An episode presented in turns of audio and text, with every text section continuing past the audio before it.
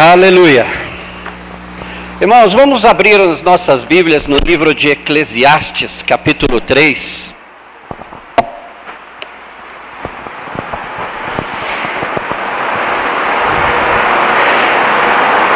Eclesiastes, capítulo 3. A partir do primeiro versículo. Vocês sabem, a gente usa a nova versão internacional, então é, você acompanha na versão que você tem aí. Todos encontraram? Amém. Então prestem atenção, porque nós vamos falar hoje de algo é, no Brasil, um dos folhetos evangelísticos mais conhecidos o título dele é Onde você passará a eternidade. E hoje nós vamos falar de eternidade. E por isso quero que você preste atenção na palavra e porque tem muita coisa para comentar, mas eu não quero falar, falar. Eu quero que você é, tenha um sentido daquilo que realmente Deus fez pela tua vida. Você e eu nós somos eternos. Você é eterno, só que ainda você não se deu conta da tua eternidade. E esses dias, conversando com o pastor Jairo, nós falamos de duas eternidades. A igreja dos dias de hoje tem vivido a eternidade como se a eternidade fosse aqui na terra.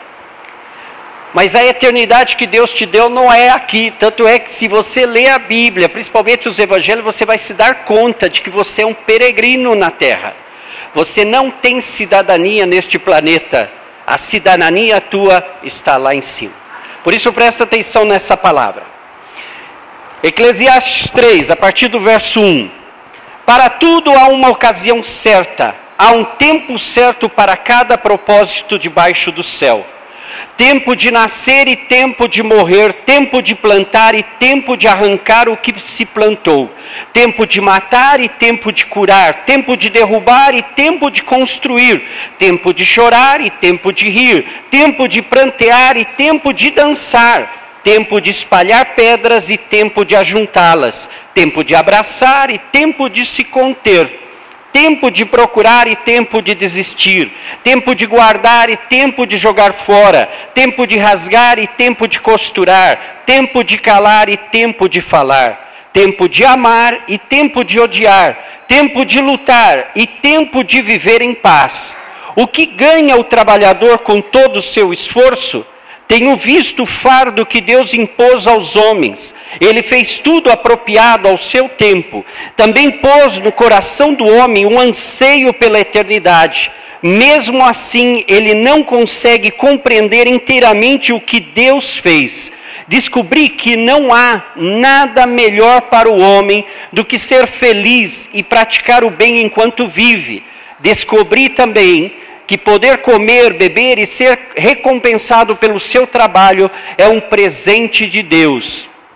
Sei que tudo que Deus faz permanecerá para sempre. A isso nada se pode acrescentar e disso nada se pode tirar. Deus assim faz para que os homens o temam. No versículo 11, fala, também pôs no coração do homem o anseio pela eternidade. Mesmo assim, ele não consegue compreender inteiramente o que Deus fez. Eu vou falar primeiro, eu vou falar de alguns fatos. Aqueles que gostam do, do profético, é, vou te contar algumas coisas que estão acontecendo agora. Sobre Israel, faz alguns anos, é, os intercessores e profetas que estão dedicados a esses ministérios viram um dragão sobre Israel. Só que esse dragão ele está atado e impedido pelo Espírito Santo de atuar, mas ele já está sobre a nação de Israel, porque ele está esperando o seu momento. Os islamistas, vocês estão vendo as notícias e tal, Aqui no Brasil, principalmente agora no Paraná, está havendo uma febre de mesquitas que estão sendo abertas e elas estão pipocando igual a igreja evangélica, uma em cada esquina. Não está lá nos países árabes, está aqui. O ano passado nós tivemos, vocês ouviram o apóstolo Valdomiro, as duas luas de sangue, e olha só o que já aconteceu. Clima deu uma virada. Virou moda no fim de ano falar de raios em São Paulo. Agora esse ano tem mais duas. Tem uma chuva de meteoros, tem duas luas de sangue, quatro que nunca houveram na história. Estão, são fatos de coisas que estão aí, que eu não preciso inventar, elas estão aí, cientificamente provadas. Este ano se cumpre 70 anos do final da Segunda Guerra Mundial que foi a guerra que mudou o perfil do, do, do mundo. As nações mudaram, a partir dali Israel foi recriado, assumiu de novo o seu lugar nas nações. Isso tem um símbolo. 70 na Bíblia tem muito que falar. Não é o tema de hoje. Calendário gregoriano, nós estamos no ano de 2015. No calendário hebreu, nós estamos no ano 5775. 5 significa graça. E 7, terminação. A gente sempre fala de 7, ah, é o número de Deus. Sim, mas o que, que significa o número de Deus? Ele termina. 7 é o número de fim. Então temos 2, 5, dobre graça, e 2,7. Quer dizer que o fim se acerca. Mas esse também não é o tema. Em Daniel 4, do 28 ao 34, você não precisa abrir, mas pode anotar aí para você ler a história, o testemunho de Nabucodonosor. E ele conta que veio a palavra, e aí no 28 ao 34 é a confirmação daquela palavra. E é o próprio rei Nabucodonosor que ouviu o profeta Fala, olha, você vai passar por isso, isso e isso. Aí ele contando o testemunho, para quem não sabe, o capítulo 4 inteiro foi escrito pelo rei Nabucodonosor, não foi Daniel. É o testemunho de um incrédulo que começou a crer a partir do que aconteceu com ele. E aí, ele, ele dando o testemunho, ele fala: doze meses após a palavra, a palavra se cumpriu na vida dele. Veio a palavra, então, a graça, ela tem tempo de validade. Tem muito cristão, principalmente nos dias de hoje, que a gente vai muito no oba-oba do espírito, a gente está Brasil, nação evangélica, a gente tem show gospel e a gente está. E é gostoso para os que viveram uns anos atrás, há 30, 40 anos atrás do Brasil, que ainda tinha crente apedrejado. Hoje nós estamos assim, uau, tem crente em cada esquina e todo mundo é evangélico. Quando você, você esbarra em crente. O problema é que está havendo uma confusão danada sobre isso. Por quê? Porque tem aqueles que creem e hoje, a maioria, aqui, nas outras igrejas, a maioria acredita que vai viver a eternidade aqui. Por isso estão afanados de conquistar coisas. E você só ouve, é você agora, esse é o teu tempo, esse é agora, agora você vai conquistar, agora você vai, vai. Só que quando você lê o Evangelho, você vai ver que o Evangelho é outro, outra coisa. Olha o despertador de alguém aí. Muito tarde, 10 não é a hora de despertar. Nós precisamos entender que quando Deus nos salvou, Ele nos fez eternos. E que o nosso alvo é as coisas lá de cima. Nós devemos viver aqui na terra como se nós já estivéssemos lá em cima.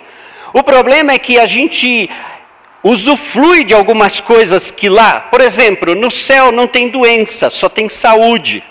Nós podemos usufruir de saúde? Podemos, se nós começarmos a focar no espírito, a orar por saúde, a reivindicar essas coisas, nós vamos ter. É um fato psicológico e espiritual que você entenda, igreja que fala todo culto, cura, cura, cura, sempre vai ter gente curada. Igreja que fala salvação, salvação, salvação, vai sempre ter gente salva. Igreja que fala Espírito, Espírito, Espírito, sempre vai ter batismo no Espírito. Aquilo que nós professamos é aquilo que nós começamos a criar. É uma, um dom, uma graça que Deus deu a cada um de nós, os seres humanos. Por isso que você vê gente aí fora criando coisas inacreditáveis e às vezes a gente fica, uau, eu queria, mas você tem isso. Está em você. E o melhor, você tem a unção do Espírito sobre você para criar coisas maravilhosas. Esse é um tempo de, de libertação, mas é um tempo de coisas finais. Deus derramou graça sobre a igreja, Deus tem derramado graça sobre as nações, mas está chegando a hora de começar a disciplinar os filhos que Ele tem. Deus dá graça, não é verdade? Você está aqui, quantos anos você está aqui na igreja? E você continua fazendo as mesmas coisas lá fora, comete os mesmos erros, os mesmos pecados, mas aí você faz uma oração, você dá uma jejuada, aí você assiste uns dez cultos para limpar a consciência, e aí você se sente bem. Aí você fala assim: bom, eu pequei várias vezes, mas Deus nunca caiu um raio do céu. Estou aqui tristemente para te avisar que a partir deste ano os raios vão começar a cair, e não é São Paulo. Deus vai te pegar pelo colarinho e vai falar: Bom, filho, eu te dei graça, eu te soltei, você fez do jeito que você quis, mas eu quero você salvo, e eu vou trabalhar com você. Estou aqui para avisar que, apesar de todas as previsões e das profecias, esse é um ano que Deus vai apertar o sapato de muitos. Não porque Deus é mau, mas porque Ele é um pai que ama. E quando ele vê que os filhos estão indo por um caminho que não tem nada a ver, chegou a hora dele puxar a orelha, chegou a hora dele nos colocar no lugar que nos corresponde, chegou a hora em que nós nos posicionemos diante de tudo que está acontecendo aí fora, porque virão dias em que ser cristão vai depender da vida e da morte. E não estou falando lá do outro lado. A gente fala essas coisas, o pessoal pensa lá, África, Oriente Médio. Eh, gente, nós estamos aqui. As coisas estão acontecendo aqui. E precisa se cair a ficha, porque a gente, né, aqui na aldeia da Serra, a gente parece que ai, aqui é tudo lindo e maravilhoso. Mentira! Os que moram aqui nos condomínios sabem quantas barbaridades acontecem, quantas famílias destruídas, quantos garotos estão se drogando para não falar de outras coisas. Aí, na ponta do nosso nariz, é o nosso vizinho, é o nosso amigo, é gente que entra na nossa casa todo dia. E as coisas estão acontecendo. Só que sabe aonde vai a tristeza, onde que está o um negócio assim que é complicado? É que a gente que está vindo na casa do Senhor para buscar a palavra do Senhor, nós estamos distraídos na eternidade aqui. Esse é o problema. Nós não estamos preocupados com a eternidade lá. Eu amo falar de morte. Mas as pessoas, eu vejo, principalmente cristão, eles se arrepiam. Melhor não, nem toca nesse assunto. Mas, curiosamente, a igreja dos evangelhos, ela, ela vivia com a morte todos os dias. Ela era ameaçada, ela era comida pelos leões, ela era jogada nas prisões, eles eram torturados.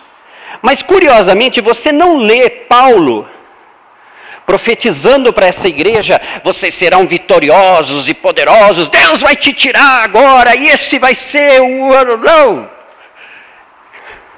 Falava para que eles se preocupassem com as coisas lá de cima, para que eles falassem o idioma lá de cima, para que eles se focassem de que eles estavam aqui de passagem.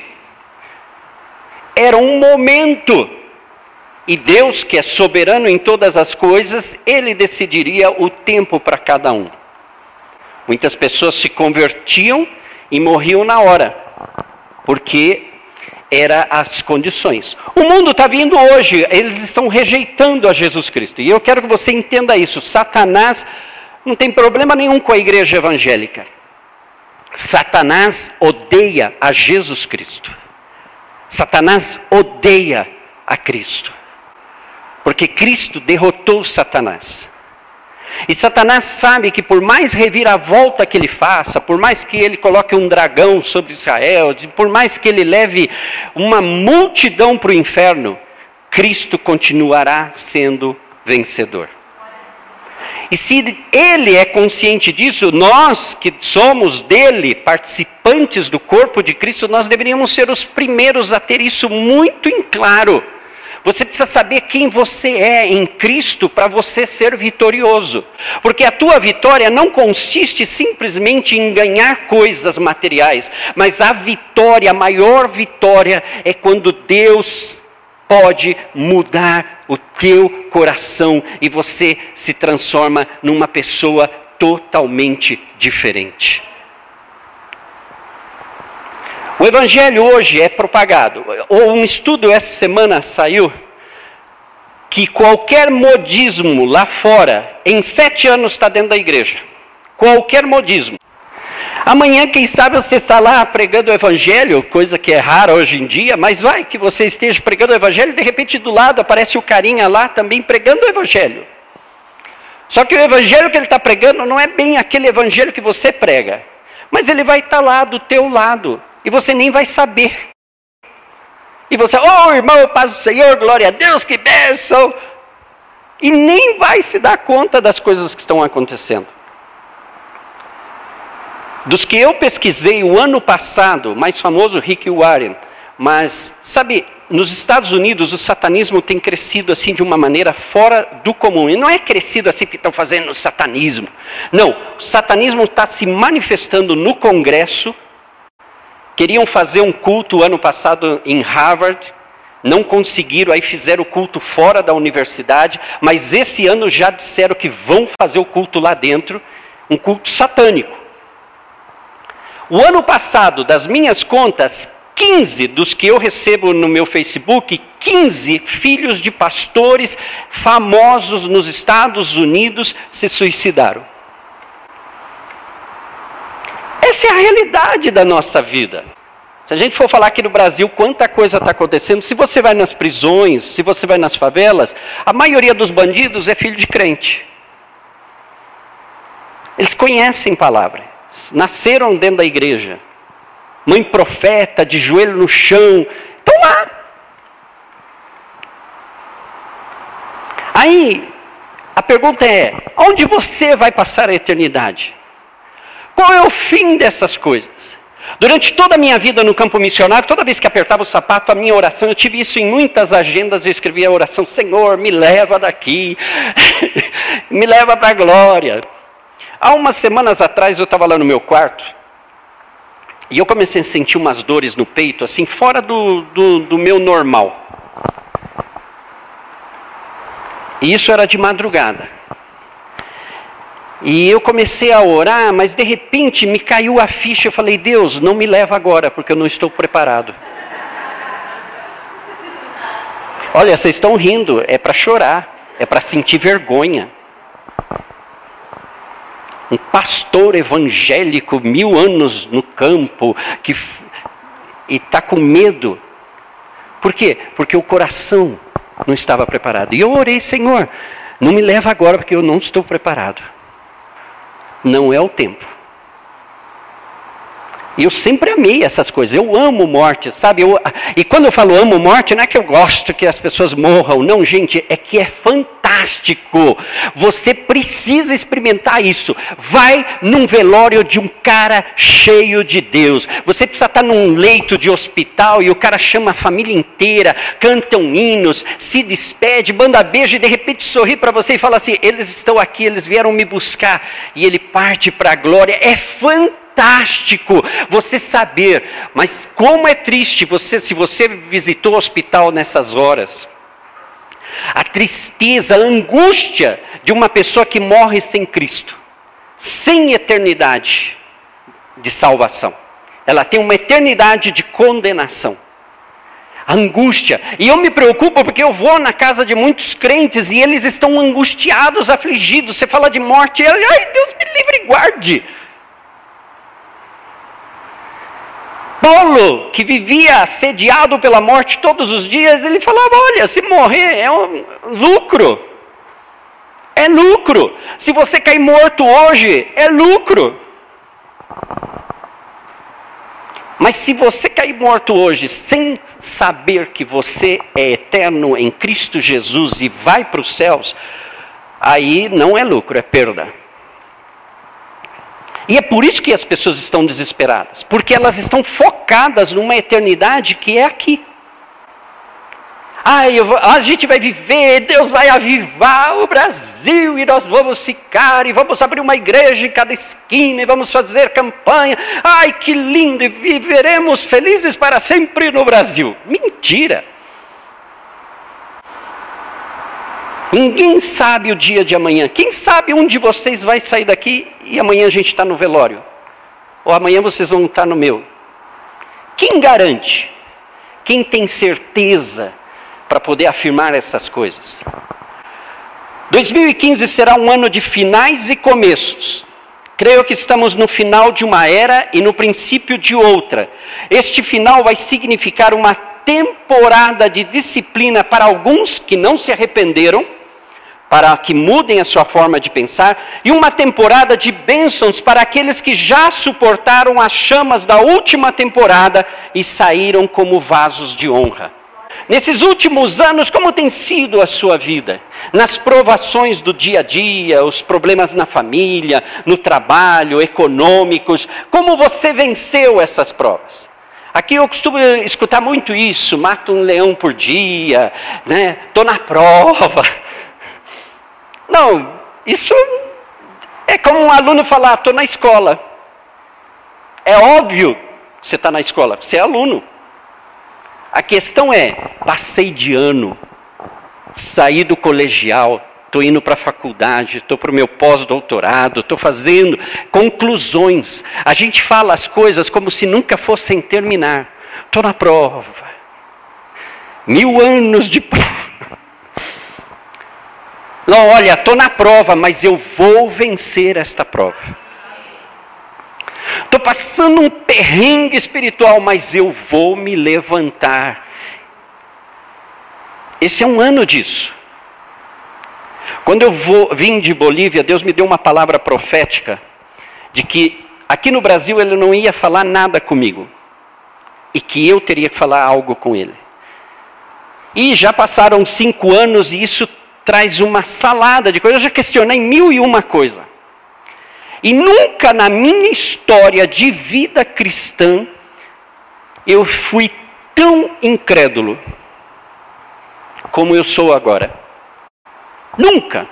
Eu sempre fui muito creído, tanto que eu, eu, os irmãos falavam qualquer coisinha eu seguia. Marina está aqui como testemunho. Quantas promessas, eu já me entrei em confusão de dinheiro por promessas. Me prometeram e eu acreditei e eu fui. Depois não cumpriram. E eu me lasquei.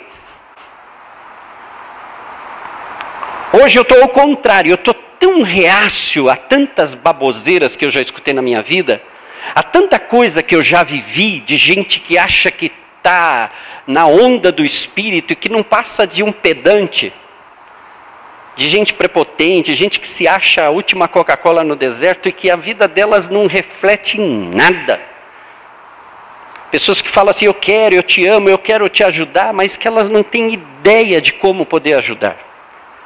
E sabe por que eu falo essas coisas? Porque eu, eu tenho um ministério, tenho um chamado, e se eu não for capaz de poder ajudar vocês, apertar o botão para que vocês funcionem, para que a palavra entre no coração de vocês e vocês façam algo que mude a história de vocês, então nós estamos simplesmente fazendo um teatro. É gostoso, a gente participa e a gente come a picanha. Vocês já viram que a nossa comunhão a gente só fala do, do, do físico, do material?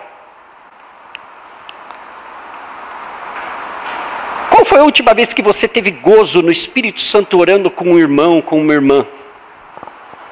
Que vocês, assim do nada, foram lá tomar um cafezinho, começaram a orar, agradecendo o cafezinho, de repente o Espírito Santo desceu e fez a obra, e você sentiu, e o vizinho veio e se converteram. Nossa, isso é uma coisa fantástica.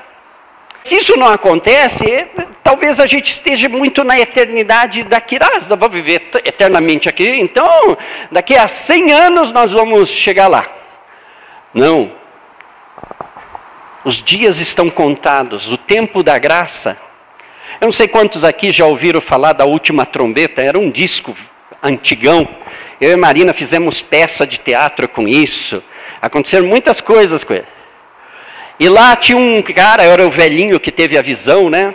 E era teatralizado e tudo, né? E tem uma mensagem no final, né? O tempo da graça terminou. E era horroroso.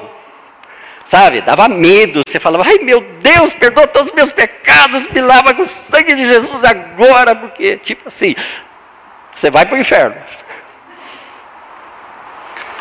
E sabe, o tempo da graça está terminando. Nós estamos entrando numa outra temporada sobre as nações, sobre o mundo, sobre a vida do planeta Terra, porque está indo para o fim. As luas de sangue não são para que fique lá, para a gente tirar foto e, e, e postar no Facebook, porque não vai resolver nada. Elas estão aí para elas manifestarem algo aqui na Terra.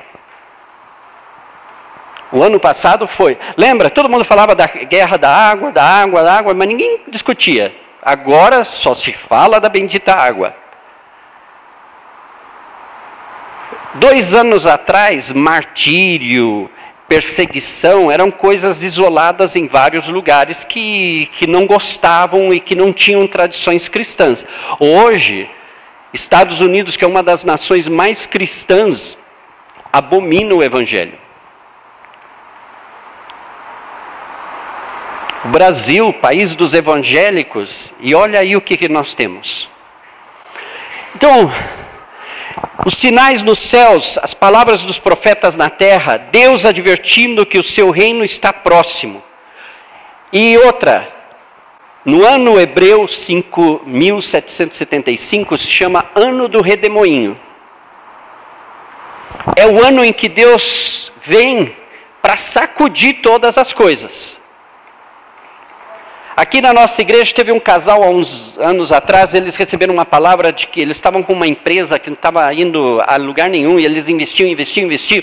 E Deus deu uma palavra profética para eles de que a, a, pessoa que teve a visão viu que vinha um redemoinho e fazia voar todos os papéis da empresa e não sobrava nada na empresa. Passou o redemoinho e ficou zerado. Graças a Deus eles obedeceram, foram fiéis àquilo que Deus orientou e hoje eles estão vivendo de coisas assim fantásticas. Estão experimentando a bênção de Deus, solucionando problemas financeiros que eles não tinham condições de pagar, é, solucionando problemas do, de documento tal. E tem coisas, essa semana aconteceram várias coisas com eles nessa área. Mas tudo isso debaixo de prova. Não é porque eles estão lá cantando aleluia, são perfeitos e são os melhores cristãos do mundo. Não. Simplesmente estão seguindo a direção de Deus. E sabe, eu quero hoje que você analise a tua vida, que você pense, Senhor, eu preciso estar de acordo à tua eternidade. Não é essa eternidade que a gente pensa, mas eu quero estar preparado, porque se eu morrer agora, Senhor, eu estou preparado. Eu quero estar preparado agora não é daqui a 20 anos. Não é que Deus me prometeu que eu vou ainda viajar pelas nações, mas quem sabe os planos mudem, ou quem sabe você escutou uma palavra daqueles que profetizam só bênçãos. E a gente precisa ser coeso, por quê? Porque a gente não está lendo a Bíblia. Se você lê os evangelhos e você vê a vida, Paulo era um cara tão cheio do Espírito Santo, mas olha, ele só vivia debaixo de escotada, pedrada, onde ia, e estava fazendo a vontade de Deus. E onde ia, a coisa era péssima para ele. Quem ia querer ser cristão? Quem ia querer seguir Jesus com o testemunho do Paulo? Eu? O cara está pregando de um Deus poderoso, cura, colocam paninhos no corpo dele e os enfermos curam, os espíritos saem e tal. E daí? Mas o cara está lá na prisão cara foi apedrejado lá na rua. Estão batendo nele agora. Quem vai seguir o testemunho desse? A gente quer seguir de um super apóstolo, um pastor que esteja viajando pelas nações e fazendo coisas gloriosas, a gente vai atrás dele. Mas quem iria atrás de Paulo hoje? Você iria? Sabendo que se comprometer com ele, você ia para onde ele estava? Sou amigo de Paulo, vai preso.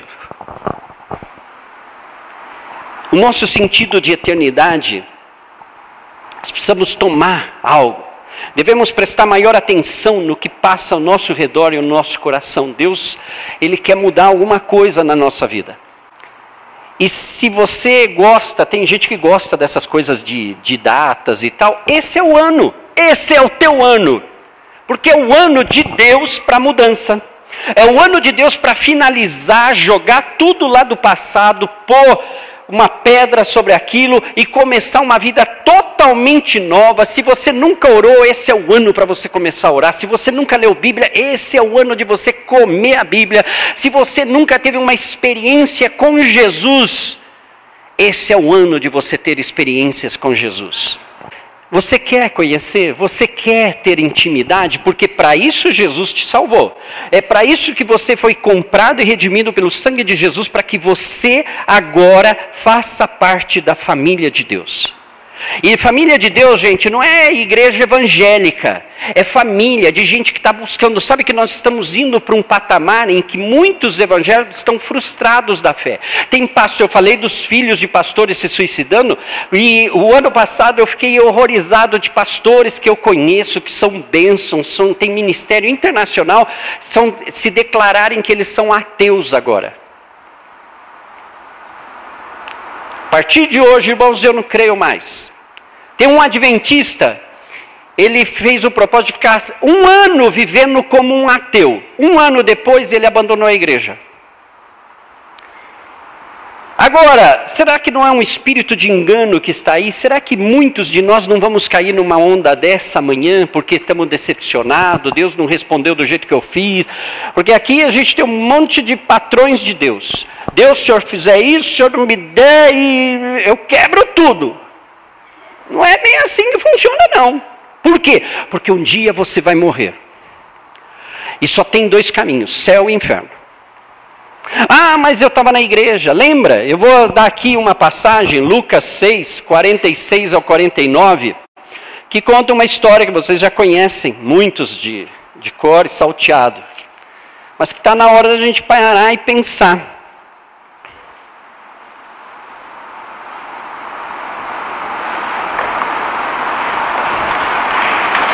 Vamos pensar. O Senhor já começa com uma pergunta: Por que vocês me chamam Senhor, Senhor e não fazem o que eu digo? Eu lhes mostrarei com quem se compara aquele que vem a mim, ouve as minhas palavras e as pratica. É como um homem que, ao construir uma casa, cavou fundo e colocou os alicerces na rocha.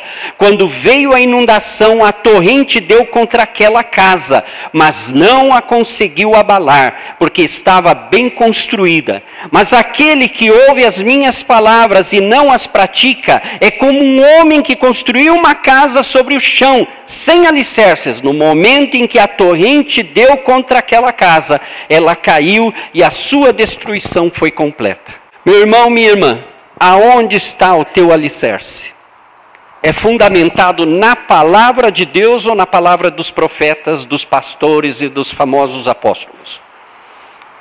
Hoje nós temos tanto seguidor de pastor e, e apóstolo, mas tão poucos que seguem a Jesus.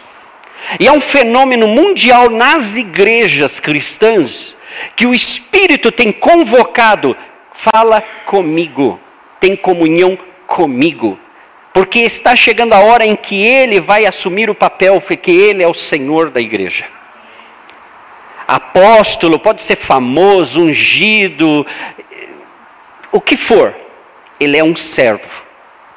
Quem manda é Jesus Cristo. E quem está no comando, na administração, se chama Espírito Santo de Deus. Se você não se sujeita a Ele, você está perdido. Ninguém vai entrar no céu porque o pastor falou. Ninguém vai entrar no céu porque o pastor disse que você uma benção. Eu cansei de ouvir das igrejas, aqui também ouço assim, termino a coisa, ai, você é uma bênção. Senhor, se eles me conhecessem de verdade, eles não falariam dessa forma. Porque Deus conhece o nosso coração, sabe as coisas ruins que nós fazemos, as coisas ruins que nós pensamos. Deus sabe, é esse que Ele ama. Se nós, se nos fosse revelado aqui o pecado de todo mundo, nós odiaríamos uns aos outros. Talvez um ou outro, olhe lá, ainda tire, ó, oh, eu te amo, você é nojento, mas eu ainda te amo. E o Deus que te vê nojento, ele ainda te ama. É por isso que nós precisamos ter sentido de eternidade, queridos, porque não é só aqui as promessas. As promessas começam aqui e vão terminar lá. Se você não for um bom aluno aqui, você não vai ter uma excelente carreira lá. Você precisa aprender que tudo que acontecer na tua vida, seja de bom, de mal, é Deus preparando a tua eternidade. Porque vai chegar um momento em que nós, a igreja de Cristo, o corpo de Cristo, voltaremos a este planeta depois de uma massacre total e voltaremos e vamos governar esse planeta por mil anos. Logo acontecerão outros fatores e nós passaremos uma eternidade criando junto com o Criador. Esse é o plano de Deus para nós. Agora, se você não estudar, se você não se preparar para ir com Ele, você vai chegar lá e é, é, é algo assim bobo, mas é uma realidade. Muitos irão aos céus assim na beiradinha. Salvo pela graça e pela sorte. Na verdade, mas sabe o que é o mais triste? É você ir para um lugar que você não conhece o dono, você não tem ideia onde está ele. Por quê? Porque você passou a vida inteira, simplesmente foi beneficiado pelas coisas que ele fez, mas nunca o conheceu pessoalmente. E esse é o drama da igreja no geral. Hoje existe um monte de crente. Hoje eu estou falando aqui com um bando de cristãos. Nominais cristãos. Agora, Todos vocês já tiveram uma experiência com Cristo. Ah, eu chorei quando o pastor fez o apelo. Ah, e aquela palavra foi tão emocionante. Não, isso não muda a vida de ninguém. Esses dias o Júlio Cubano mandou um vídeo curtinho de um pastor aqui brasileiro, falando sobre o monte, sobre orações. E ele colocou uma coisa assim muito interessante. A gente se gaba de, ah, eu fui, enchi o estádio, 20 mil pessoas na campanha, no show gospel. Luan Santana faz mais do que isso, e as pessoas saem do show gospel e do show do Luan Santana do mesmo jeito. Qual a diferença? Se nós fomos salvos para marcar a diferença. 20 mil pessoas orando num estádio era para alguma coisa acontecer na cidade. Naquele dia, não ia ter assalto, não ia ter morte, alguma coisa tinha que acontecer e isso acontece.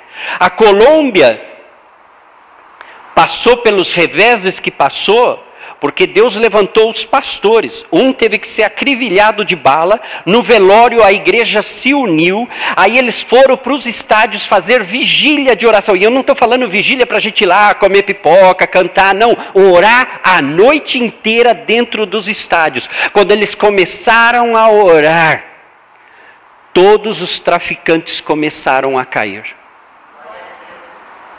Tem muita coisa que acontece no mundo, alguém está orando, querido.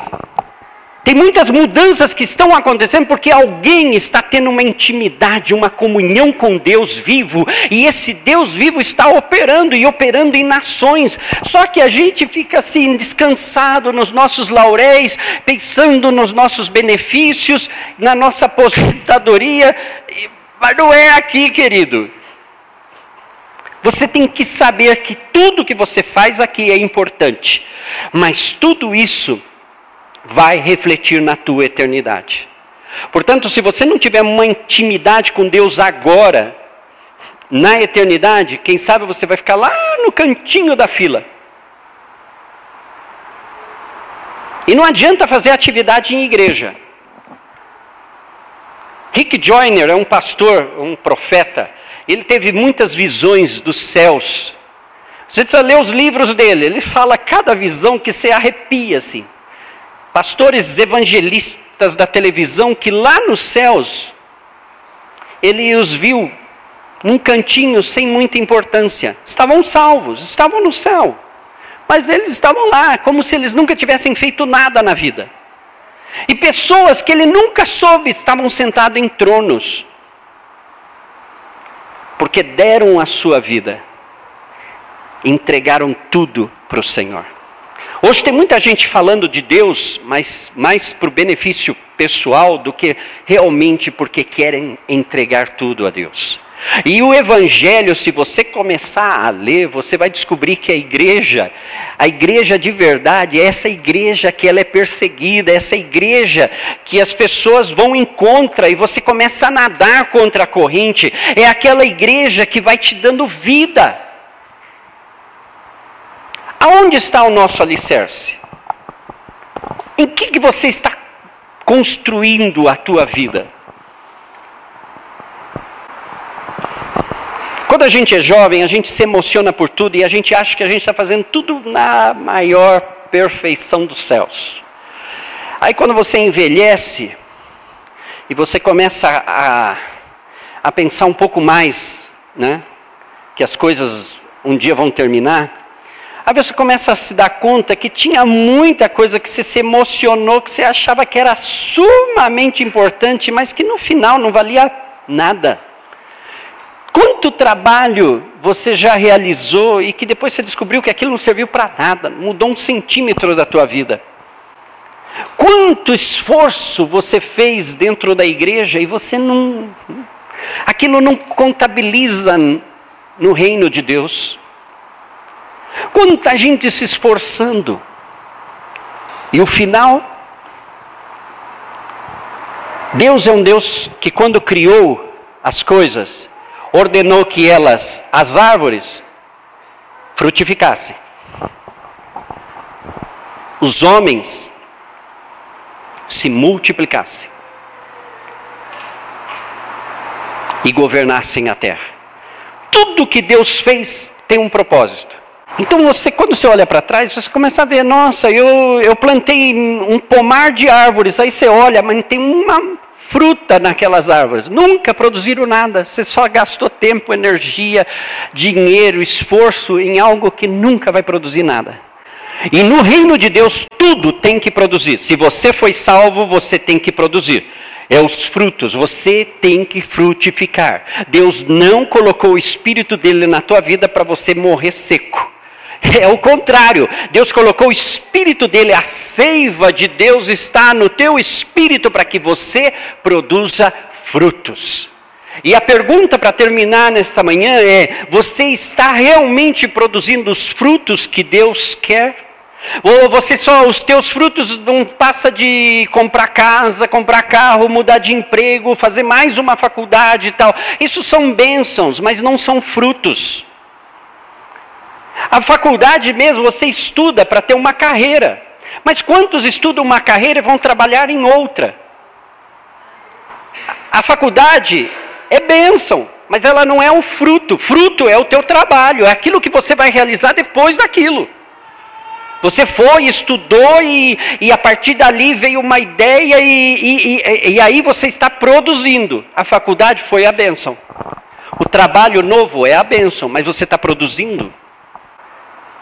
Esse é o ano que você vai ter que parar e falar: Deus, eu preciso que o Senhor mude o meu coração. Primeiro, irmãos, que eu não estou aqui para determinar o A ou o B. O problema é, a palavra está aí, ela é clara e o Senhor está às portas. Um dia desses, um anjo vai pegar aquela trombeta e vai tocar. O duro é que naquele dia, muitos ainda vão estar distraídos no shopping center da vida. Sem estar preparado para a eternidade. Suba no teu carro preparado para a eternidade. Suba no avião preparado para a eternidade. Saia na rua preparado para a eternidade. Se você for ao Rio de Janeiro, então pior. Prepare-se para a eternidade, porque uma bala perdida pode te alcançar. Você está preparado realmente para morrer hoje? Ai, Maurício, isso não é sermão. Hoje a moda é falar das bênçãos, da, da, profetizar coisas. Sim, eu creio nas bênçãos. Eu creio que Deus tem o melhor para cada um de nós. Enquanto eu estiver aqui, o melhor pode vir a minhas mãos. Mas isso não é nada. Isso é só passagem. Vocês aqui que já viajaram, que fizeram alguma viagem aí para o Nordeste, para Orlando, para Miami, Vocês curtiram aquele momento, não curtiram? Mas hoje vocês estão aqui de volta. Barueri, Santana do Parnaíba. Quando eu cheguei da Bolívia, eu ia muito lá na gráfica da Priscila, do Marcelo. Chegava lá e falava, puxa vida, meus alunos do colégio, tudo filho de narcotraficante, estava, ah, eu estou em Miami, eu estou na Europa, outro do seu aonde. E você, Maurício, você está? Em Carapicuíba. Graças a Deus que ele não sabia onde era Carapicuíba e o que era Carapicuíba. Para não dizer, puxa, onde você foi parar? Brincadeiras à parte, gente. Hoje é um momento sério das nossas vidas. Esse é um ano em que Deus quer algo novo de nós. É um ano para você parar de reclamar, de murmurar que você não consegue, que ai, faz anos que eu estou nessa lenga-lenga. Ok, esquece, mas é o tempo de pôr um ponto final e começar algo novo. A gente precisa saber aonde nós vamos passar a eternidade. Nós precisamos ter consciência da eternidade hoje. Este vai ser um ano de óbitos. Por isso, aqueles que gostam de velório, pode preparar. O outro já está orando. Júlio está louco para que morra alguém para ele ressuscitar. Mas, sério. Esse vai ser um ano de óbito.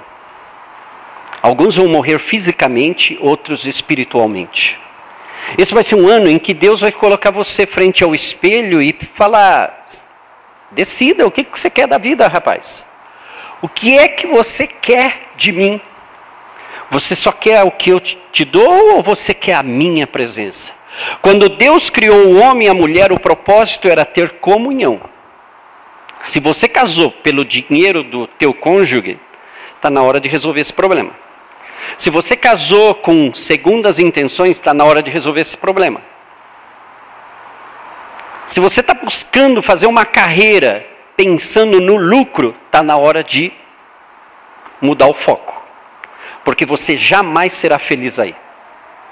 Você pode trabalhar numa multinacional, ter um salário lá nas alturas e você vai ser um frustrado, bêbado, vivendo na prostituição, fazendo tudo de errado, porque não é o caminho de Deus.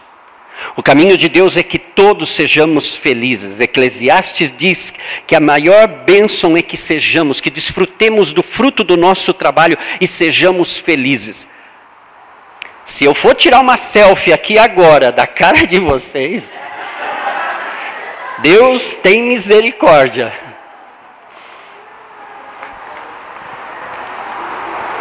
É diferente, gente. E sabe, esse é o ano. Pode parecer trágico, pode parecer. Hum, mas é o ano. Quê? Porque é a nossa oportunidade. Puxa, eu nunca tive uma relação legal com Deus. Puxa, eu nunca tive uma relação legal com a Bíblia. Puxa, eu nunca tive uma relação. Eu vou na igreja porque eu gosto, eu acho legal, é bonito. Deus me abençoa. Mas não é isso que eu quero. Olha, eu oro e vivo, Deus muda tudo. Eu gostaria que Deus falasse assim: Maurício, sai da igreja. E vamos viver aí no, nas montanhas. Só que esse não é o plano de Deus. Deus fez essa igreja justamente para que nós vivamos um dependendo do outro. Por isso, se você tem essas revelações e você vai lá do outro lado do mundo e vai viver solitário, esquece, isso não está aqui. Tem muita gente cavaleiro solitário achando Deus me falou e pode esquecer porque Deus às vezes não falou nada. Tem muita gente afirmando coisas que não existem, são mentiras. Existe um espírito de engano e esse engano vai entrar mais e mais na igreja. A moda de sete anos atrás já está dentro da igreja. O que hoje é moda lá, daqui a sete anos vai estar aqui dentro da igreja. Então, o que, que eu estou falando aqui? Prestem atenção aonde você vai passar a tua eternidade, porque talvez você esteja indo para um caminho que não é bem aquele o caminho que Deus escolheu para você. Talvez você, e sabe, não é o caminho da condenação, que agora vocês vão sair apedrejando e martirizando todos. Não, é o contrário. A igreja não está sabendo andar nesse sentido. Ou a gente é contra totalmente, ou a gente é a favor totalmente. Não é assim que funciona. A igreja foi criada e está no planeta Terra para demonstrar o amor de Deus. Eu e você estamos aqui para demonstrar o amor de Deus ao mais pervertido ser humano. Eu e você estamos aqui para ter misericórdia do mais pervertido, do mais bandido. Nós estamos aqui para marcar a diferença.